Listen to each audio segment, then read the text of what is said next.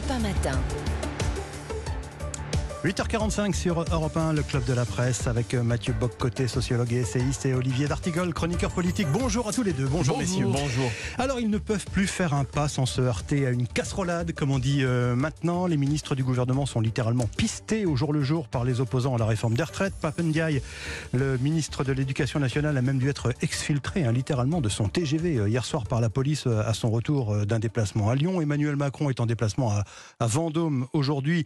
Il va sans doute avoir un, accueil euh, bruyant, on va dire, au point que l'exécutif, messieurs, sous ce bruit de casserole, semble devenu complètement inaudible. Alors, la question que je me pose d'abord euh, à vous, Mathieu Bob-Côté, est-ce que ça, à un moment, ça pose pas un problème démocratique malgré tout Ah, mais bien évidemment. C'est-à-dire, ah, ah, il y a deux éléments là-dedans. D'un côté, il y a un pouvoir qui est rejeté, non pas par l'ensemble de la population, Hmm. mais par une minorité active qui exprime néanmoins un ras-le-bol qui est présent dans l'ensemble de la population. Donc, le rejet ne va pas jusqu'à ces comportements qui sont euh, une forme de. qui refusent les codes élémentaires du Ouais. civisme démocratique, mais c'est l'expression néanmoins d'un refus d'adhésion en profondeur. Hmm. Presque le pouvoir est traité comme un corps étranger qu'il faut expulser. De l'autre côté, de l'autre côté, c'est le problème d'une classe politique très technocratique qui ne sait pas renouer avec le peuple dans une situation de crise comme celle-là, quand on n'a que des technos pour l'essentiel qui n'ont pas le qui n'ont pas le métier politique, qui ne savent pas jouer avec les passions populaires, qui ne savent pas toucher les fibres intimes du peuple. On a ce problème. Cela dit, vous avez raison, c'est un problème démocratique. On ne peut pas traiter ainsi durablement le gouvernement sans paralyser une- toute une société. Ce climat, il vous inquiète, Olivier D'Artigol? En tout cas, il est, il est inédit dans le sens où euh, le pays continue très majoritairement à ne pas accepter les 64 ans. L'exécutif pensait qu'après la décision du Conseil constitutionnel, on pouvait passer à autre chose. Qu'en fait, la séquence politique se terminait, qu'on pouvait. euh, alors, ils ont tout essayé. Vous voyez, cette question des irritants, ce qui, euh, ce qui abîme la vie quotidienne des Français, les petits excès de vitesse, pouvoir avoir rapidement sa pièce d'identité, que sais-je. Ça va pas suffire tout ça Mais rien, rien n'imprime réellement. Le pays est frontalement opposé à cette réforme et veut installer ce rapport de force, ce rapport de légitimité presque, dans la durée. Euh. D'où les casseroles et certainement d'autres formes. Mais c'est pas le pays de qui veut instaurer ce, climat, c'est quelques-uns. Franchement, il n'était que Oui, quelques mais centaines regardez les enquêtes d'opinion. Vous avez raison, il y a des, ce, que, ce que Mathieu appelle les minorités actives, mais il y a quand même un, un climat général qui reste très hostile à la Mhm. réforme. Quand Certes. vous avez plus d'un. Français sur deux Certes. qui dit qu'on peut insulter le président de la République, ça veut dire qu'on a basculé réellement dans un climat qui est véritablement euh, volcanique. Mathieu Et, surtout, au moment de tourner la page, la volonté de tourner la page était tellement explicite, tellement grossière, c'était Ouais. marqué au stabilo.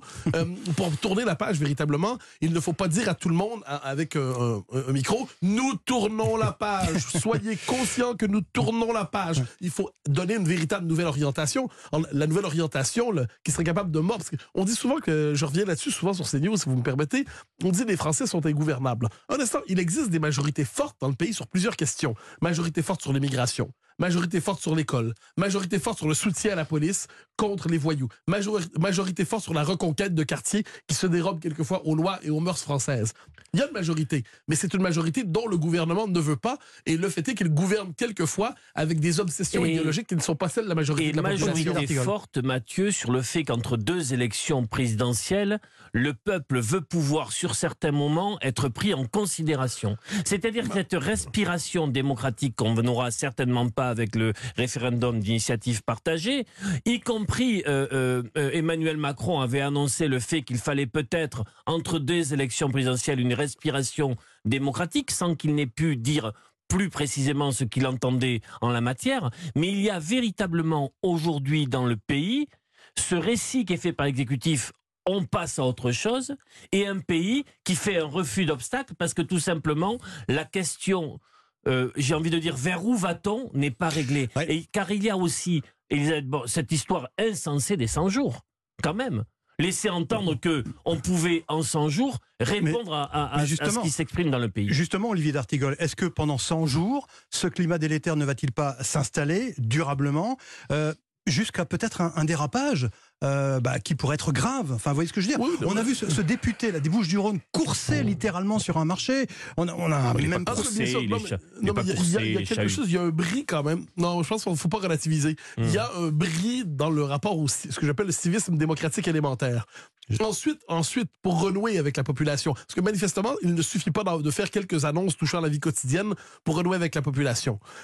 Euh, Olivier faisait référence au fait qu'il y a un souffle démocratique qui peut être nécessaire. Quand j'entends le gouvernement envisager une convention citoyenne, machin, truc chose, mmh. sur l'immigration, je suis terrifié. Parce qu'il n'y a rien de plus antidémocratique, de mon point de vue, que ces conventions citoyennes qui relèvent sur une espèce de triomphe, de pouvoir, en fait, des, de la technocratie, de l'expertocratie. Et des anonymes. Et, oui, mais et des anonymes qui, dans les faits, se prétendent.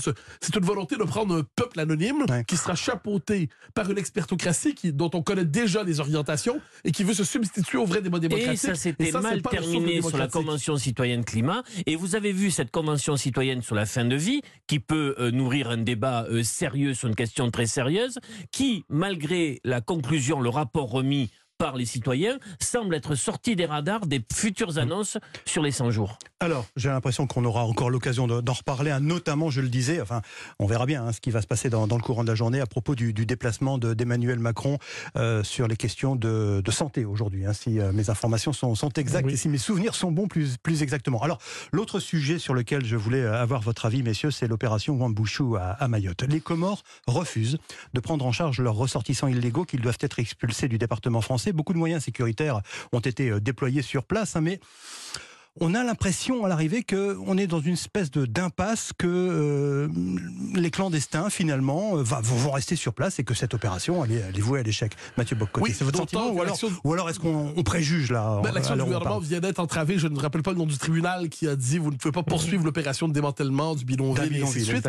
Donc là, un instant. Donc l'action politique, l'action de l'État, la souveraineté de l'État est encore une fois sur une sur une opération qui est plutôt mineure en dernière instance, qui est entravée encore une fois parce qu'on appelle communément le gouvernement des juges. Donc, si, si dans la volonté de s'en prendre une question aussi centrale que l'immigration clandestine à Mayotte, qui est dénoncée par des gens de la place qui disent on n'en peut plus, c'est intenable. Et encore une fois, qui va faire la politique d'immigration de la France? Des juges et les clandestins qui eux-mêmes décident d'imposer leur présence. Donc ça, je pense, c'est l'élément central. L'État est paralysé dès lors qu'il veut faire une action minimale. Et il y a aussi l'aspect diplomatique, c'est-à-dire que les Comores, pour l'instant, c'est une fin de non-recevoir. Je ne sais plus qui a utilisé tout à l'heure, presque Rachida Dati disait tout à l'heure qu'on est, on est proche de l'humiliation diplomatique d'une certaine façon. entendu. D'abord, exprimer une vive inquiétude ce matin avec un peu de gravité parce que les informations qui nous viennent de Mayotte sont extrêmement préoccupantes. Bien sûr. On peut aller au chaos. Je lisais qu'un élu local disait qu'il pouvait il fallait peut-être tirer sur de gènes euh, comoriens, voilà où nous en sommes. Euh, la question euh, de l'immigration est un sujet sérieux, mais il y a d'autres sujets qui ne sont pas périphériques. 80% de la population à Mayotte vit sous le seuil de pauvreté. Il y a en effet une influence française sur l'archipel des Comores qui est euh, qui s'est réduite au, au, fil des années. Il y a aujourd'hui des influences d'Arabie Saoudite, de Chine, de Russie aux Comores que l'exécutif aurait dû mhm. prendre en considération. Je ne veux pas dire que faire le procès sur l'amateurisme. Mhm.